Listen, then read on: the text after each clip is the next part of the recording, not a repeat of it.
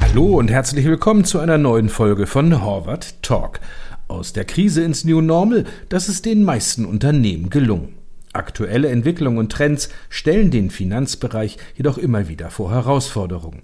Welche Themen den Verantwortlichen derzeit am meisten unter den Nägeln brennen, wie sie diese erfolgreich vorantreiben können und wie sich in diesem Zuge die Rolle des CFOs und der Finanzmitarbeitenden wandelt, darüber sprechen nun die Finance-Versteher Achim Wenning und Candice Wagner aus dem Horvath-Bereich CFO Strategy and Organization. Viel Spaß beim Zuhören. Hallo Achim. Hallo Candice, schön, dass wir uns endlich mal wiedersehen. Ja, ich freue mich auch, dich wiederzusehen. Und dann tauschen wir uns heute ja auch noch zu einem wirklich super spannenden Thema aus. Da hast du recht. Die Themen, die wir heute mitgebracht haben, sind wirklich brandaktuell und natürlich vor allem für den Finanzbereich auch von großer Bedeutung. Ja, du sagst es. Es soll ja in unserer heutigen Folge von Horvath Talk um Trends und Einflüsse gehen, die den derzeitigen CFO-Alltag prägen und damit auch die Finanzbereiche in Unternehmen beeinflussen und verändern. Maßgeblich beeinflussen und verändern. Gerade durch Ereignisse wie den Ukraine-Krieg, den Klimawandel, aber auch die steigenden Rohstoff- und Energiepreise ergeben sich ja viele schwer zu beeinflussende Herausforderungen für die Unternehmen. Zusätzlich zur Corona-Pandemie und damit natürlich auch für die CFOs. Und alles ist häufig auch noch innerhalb von sehr kurzen Zeitspannen zu meistern. Ja, das stimmt. Wenn man die letzten zwei Jahre betrachtet, ist es wirklich auffällig aus meiner Perspektive, dass sich CFOs neben den bereits bestehenden Trends wie die Digitalisierung nun gleichzeitig auch noch auf neue, teilweise unvorhersehbare Entwicklungen einstellen müssen. Sag mal, Achim, neulich hattest du doch im Zuge der Fachkonferenz Finance Excellence die Möglichkeit, dich mit wirklich führenden CFOs auszutauschen. Was ist denn dein Eindruck? Was, was machen diese Trends und makroökonomischen Einflüsse eigentlich mit den CFOs? Naja, die fühlen sich vor allen Dingen erstmal gestresst wie nie. Sie müssen ja ad hoc und parallel verschiedene unternehmenskritische Themen angehen. Beispielsweise Sicherstellung der Liquidität, die Gewährleistung der Materialeinkäufe und Versorgung, trotz der eben zitierten auch schon steigenden Rohstoffpreise und Engpässe, aber auch die Optimierung der lokalen Unternehmenspräsenz in ihren internationalen Märkten. Bedingt durch den derzeitigen Konflikt zwischen Russland und der Ukraine müssen gegebenenfalls auch Alternativen in der globalen Aufstellung gefunden werden, um Defizite regional auszugleichen. Im Zuge unserer aktuellen CFO-Studie, Achim, wie du weißt, haben wir auch mehr als 200 Finanzverantwortliche zum Status quo ihrer Finanzorganisation und zu den Themen, die sie derzeitig beschäftigen, befragt. Dabei kam ja auch raus, dass das Thema Nachhaltigkeit und die Gestaltung der grünen Wende für viele zunehmend an Priorität gewinnt. Das stimmt. Magst du unseren Zuhörerinnen und Zuhörern kurz erläutern, worin überhaupt der Zusammenhang besteht zwischen Finanzbereich und Nachhaltigkeitstransformation? Ja klar, sehr gerne. Auch wenn es vielleicht auf den allerersten Blick nicht so offensichtlich erscheint, bei dem Thema Nachhaltigkeit muss auch der Finanzbereich als konzeptioneller Mitgestalter und Treiber der grünen Wende gesehen werden. Die CFOs sind einfach auch mitverantwortlich, eine nachhaltige Unternehmensstrategie zu formulieren und auch durchzusetzen. Ja, absolut. Der CFO-Bereich vereint ja auch wesentliche Kernkompetenzen, die zur Gestaltung der grünen Wende im eigenen Unternehmen, aber natürlich auch zur Erfüllung der externen Berichtsanforderungen maßgeblich beitragen. Achim, aus deiner Projekterfahrung, wie könnte denn hierfür eine konkrete Maßnahme aussehen? Erst vor kurzem haben wir ein Projekt abgeschlossen, bei dem wir einem Produktionsunternehmen geholfen haben, das Nachhaltigkeitsziel Emissionsreduzierung in den Unternehmensprozessen zu verankern. Wir haben dazu einen internen kalkulatorischen CO2-Preis eingeführt, der beispielsweise in Investitionsbewertungen, aber auch Einkaufsentscheidungen berücksichtigt wird. Und somit können Emissionen unter Berücksichtigung des Reduktionsziels proaktiv und effizient gesteuert werden. Ich finde, Achim, das ist ein ganz wichtiger erster Schritt, den du hier ansprichst. Ich meine, hier werden nachhaltigkeitsbezogene Kennzahlen erstmalig wirklich transparent, aber auch messbar gemacht. Grundvoraussetzung hierbei ist natürlich, dass wir ein Steuerungsmodell etablieren mit klaren und festen Nachhaltigkeitszielen und Kennzahlen. Und diese Ziele gilt es ja dann auch in die Kernprozesse zu integrieren. Das wurde ja auch in der vorletzten Folge von Howard Talk on Detail erläutert. Da ging es ja auch darum, wie Unternehmen zielgerichtet nachhaltig werden können. Genau. Und wie die Kollegen dort auch schon betont haben, wichtig ist hier, dass man über den eigenen Funktionsbereich hinausdenkt und hinausschaut und wirklich alle Bereiche des Unternehmens mit einbezieht. Nur dann kann eine ganzheitliche Nachhaltigkeitstransformation überhaupt gewährleistet werden. Sprich, eine funktionsübergreifende Zusammenarbeit mit einer klaren Rollenverteilung ist auch in diesem Thema essentiell.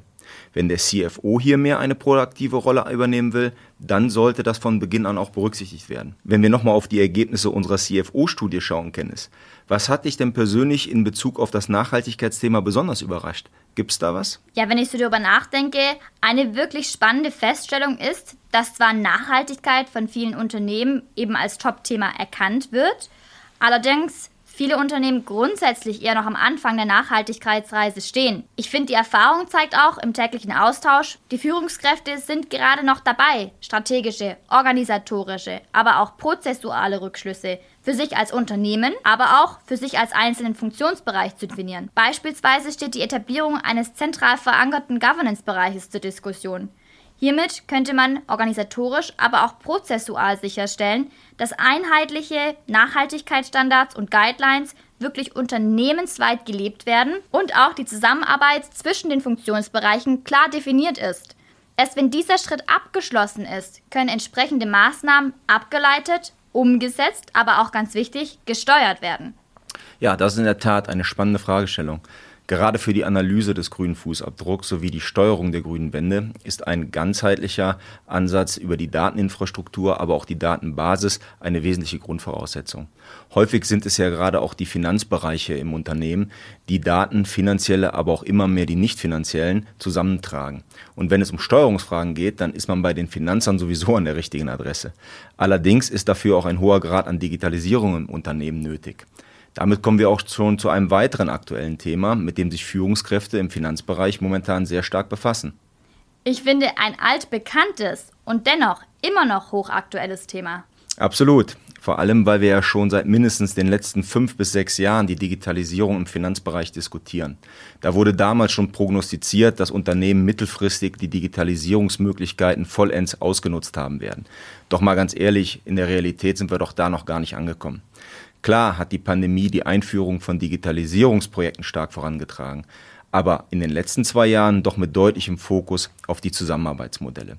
Da wurden digitale Tools und Technologien eingeführt, die vor allem zum Ziel hatten, virtuell weiter gemeinsam arbeiten zu können. Plattformen, über die Bild, Ton und Dateien bestmöglich geteilt und bearbeitet werden können, bis hin zu der Möglichkeit, dass man virtuelle interaktive Workshops sogar durchführen kann. Die Sicherung der operativen Zusammenarbeit war wichtig in Zeiten von Remote Work, Homeoffice und Co. Allerdings die Digitalisierung, Automatisierung in den Kernprozessen, die hinkt im Finanzbereich weiter etwas hinterher. Aber darum geht es ja eigentlich im Wesentlichen, wenn wir über Digitalisierung des Finanzbereichs sprechen. Also in puncto Digitalisierung haben wir ja auch ein paar wirklich spannende Erkenntnisse aus der aktuellen CFO-Studie ziehen können. Das stimmt. Ich muss sagen, besonders interessant empfand ich hier den Implementierungsgrad von verschiedenen Tools, die von Unternehmen laut der Aussagen der CFOs benutzt werden. So sind die meisten implementierten Tools Smart Dashboards, Robotic Process Automation und Big Data und Data Lakes. Und das sind auch die Tools, die sich zusammen mit Advanced Analytics aktuell sehr stark in der Implementierungspipeline befinden. Die Projektpraxis zeigt in diesem Zusammenhang, Viele Unternehmen müssen eben noch die IT-seitigen Grundvoraussetzungen schaffen, wie beispielsweise die Einführung eines modernen ERP-Systems, als auch der Aufbau von integrierten Datenmodellen, eben über Data Lakes. Erst wenn das geschehen ist, können zuverlässig datengetriebene Analysen mittels digitaler Tools vollständig in das Tagesgeschäft integriert werden. Was mich doch wundert, Achim, warum passiert das erst jetzt? Der Digitalisierungstrend tangiert Unternehmen doch schon seit vielen Jahren. Naja, ein möglicher Grund ist sicherlich, dass Digitalisierungsprojekte oftmals auch kostspielig sind und zeitintensive Unterfangen. Sie müssen gut geplant und vorbereitet werden und auch der qualitative und quantitative Nutzen muss natürlich als Mehrwert auch transparent gemacht werden. Ebenfalls sieht man aber leider immer noch, dass funktionsübergreifende Technologien sehr viel Abstimmung im Vorfeld benötigen. Doch gerade die crossfunktionalen gruppenweiten Skalierungen und die vollumfängliche Nutzung von digitalen Methoden und Tools muss ja im Vordergrund stehen, wenn man alle Vorteile auch heben möchte. Wir können ja nicht auf der einen Seite von nicht finanziellen, externen und internen sowie strukturierten und unstrukturierten Daten als Grundlage der Digitalisierung sprechen und uns dann auf der anderen Seite nur auf den finanziellen Teil des Finanzbereichs konzentrieren. Das widerspricht sich ja. Ja, ganz richtig. Und ich finde, an dieser Stelle dürfen wir auch nicht vergessen, dass die Vorteile von digitalen Technologien und Tools sicherlich nur dann genutzt werden können, wenn die Mitarbeitenden des Finanzbereiches auch entsprechende Kompetenzen zur Nutzung mitbringen. Ja, richtig. Lass uns das auch gleich nochmal vertiefen. Aber bevor wir vielleicht detaillierter auf die Anforderungen an die Mitarbeiterinnen kommen, lass uns doch nochmal auf ein kurzes weiteres äh, Ergebnis aus der CFO-Studie blicken. Was ist dir denn sonst noch aufgefallen und im Gedächtnis geblieben? Was mich äh, etwas überrascht hatte, war der Konflikt von Digitalisierung als Chance und Herausforderung. So sieht doch ein Großteil der CFOs, fast 70 Prozent, steigende Investitionen in Automatisierung und Digitalisierung als die Top-1-Chance zur Effizienzsteigerung. 90 Prozent wiederum sehen die Digitalisierung aber auch gleichzeitig als Herausforderung. Hier ist also wirklich eine deutliche Diskrepanz erkennbar. Ja, das ist aber auch verständlich. Unternehmen werden ja nicht freiwillig digitaler, sondern wie bei der Nachhaltigkeit auch, hat das viel mit externem Druck zu tun. Und natürlich will man konkurrenzfähig bleiben. Hinter den vielen Chancen der Digitalisierung verstecken sich aber eben auch viele Hürden. Hierzu zählt zum Beispiel auch die mangelnde Veränderungsbereitschaft seitens der Führungskräfte und Mitarbeitenden.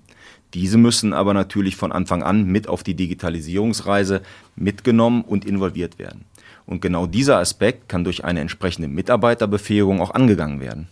Ganz richtig. Und ich finde, das ist auch ein Thema, das sehr, sehr viele CFOs aktuell auf Trab hält. Wie sieht denn generell der Finanzmitarbeitende der Zukunft aus? Denn das ist ja wichtig zu wissen und auch zu verstehen, um zu wissen, wohin die Mitarbeiter sich entwickeln müssen. Ja, wie schon gesagt, müssen digitale Tools auch richtig genutzt werden können, um die Vorteile überhaupt vollends ausschöpfen zu können. Neue Kennzahlen, die den Tools entspringen, müssen beispielsweise richtig interpretiert werden. Die Finanzmitarbeiter übersetzen quasi ja nur die faktische Datenlage dann in die Geschäftssprache, um daraus Handlungs- und Entscheidungsempfehlungen generieren zu können. Und daraus natürlich bestenfalls auch entsprechende Steuerungsimpulse.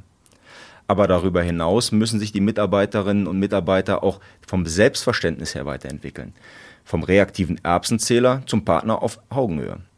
Denn im visionären Zielbild fokussiert sich der Finanzbereich ja auf mehrwertstiftende Tätigkeiten, die auf fundierten Erkenntnissen, Analysen und eben Geschäftsverständnis basieren. Absolut nachvollziehbar und ich finde auch eine wirklich spannende Veränderung in der Rolle der Finanzmitarbeiterinnen und Mitarbeiter. Es muss uns doch an dieser Stelle klar sein, dadurch müssen diese insgesamt auch anders auftreten. Ich meine, vom reaktiven Erbsenzähler zum Partner auf Augenhöhe, das bedeutet auch, dass die grundsätzlich stärkere soziale und auch kommunikative Fähigkeiten vorausgesetzt werden, als auch ein hohes Maß an Proaktivität hinsichtlich der Versorgung mit Business Insights verlangt wird. Dieser Wandel im Kompetenzprofil lässt sich natürlich aber nicht von heute auf morgen mal schnell auf die Beine stellen, sondern das muss geplant werden und auch entsprechend viel Zeit eingeräumt werden. Und auch CFOs müssen eben ihre Mitarbeitenden für die Zukunft entsprechend befähigen und den gezielten Kompetenzaufbau so auch vorantreiben. Genau. Wenn ich meine letzten Diskussionen mit Finanzverantwortlichen Revue passieren lasse, dann sehe ich auch ganz klar, dass aktuell überwiegend auf die interne Mitarbeiterentwicklung gesetzt wird.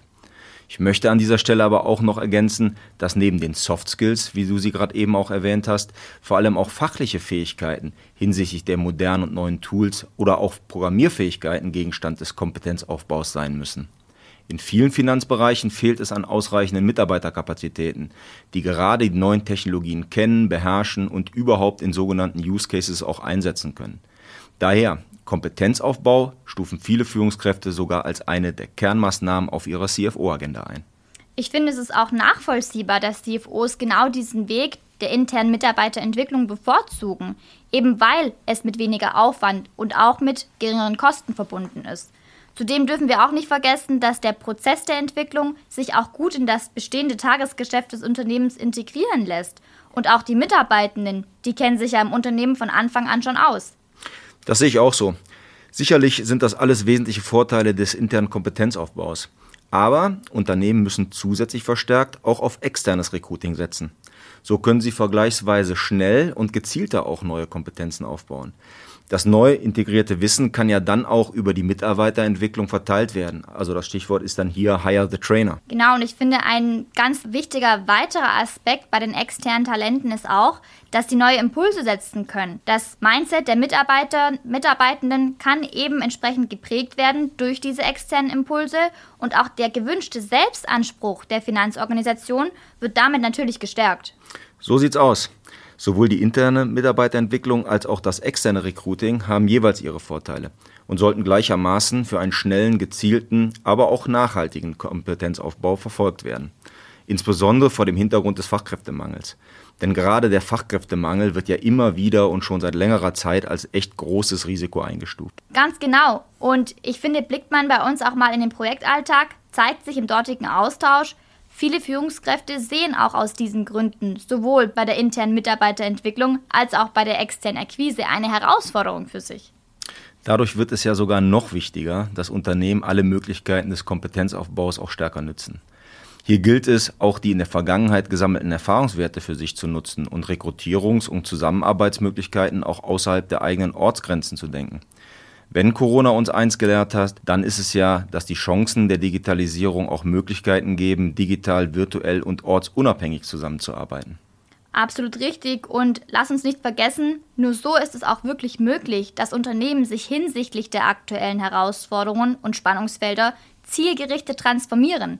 Die Mitarbeitenden des CFOs sind und bleiben aber an dieser Stelle immer noch das Herzstück einer jeden Finanzorganisation. Achim, lass uns doch mal an dieser Stelle einmal zusammenfassen. Neue, teilweise unvorhersehbare Dynamiken halten CFOs und ihre Finanzbereiche aktuell auf Trab. Ganz oben auf der CFO-Agenda stehen Nachhaltigkeit, der Dauerbrenner Digitalisierung und auch das Thema Fachkräftemangel und der damit verbundene Kompetenzaufbau der Mitarbeitenden wird derzeit priorisiert. Dass sich Unternehmen und vor allem auch der Finanzbereich im Hinblick auf verschiedene Aspekte transformieren muss, das kam jetzt ja wirklich bei jedem dieser Themen zur Sprache. Daher an dieser Stelle nochmal die abschließende Frage. Wie können CFOs denn konkret diese Transformation anstoßen und auch vorantreiben? Ja, da gibt es einiges. Zum einen ist es natürlich wichtig, dass CFOs proaktiv handeln und auch selber offen für die Veränderung sind. Daneben ist klar, es gilt für sie auch die Transformationsgeschwindigkeit aufgrund aktueller Entwicklungen und Dynamiken sehr hoch zu halten. Das muss auch langfristig der Fall sein. Als weiteres ist der CFO immer auch Vorbild für seine Führungskräfte und seine Mitarbeitenden. Und mit so einer selbstbewussten Überzeugung muss er einer klaren Roadmap in Richtung eines visionären Zielbilds folgen. Denn im klassischen Rollenmodell haben CFOs sich überwiegend als Sponsor von Ideen im Rahmen der Transformation verstanden. Heute ist vor allem auch der Wandel des eigenen Rollenverständnisses gefragt, visionärer Treiber der Transformation zu sein. Das ist das Ziel. Aber da ist noch vieles neu und natürlich auch vieles herausfordernd für die Führungskräfte. Und ich muss sagen, eine wirklich spannende Entwicklung.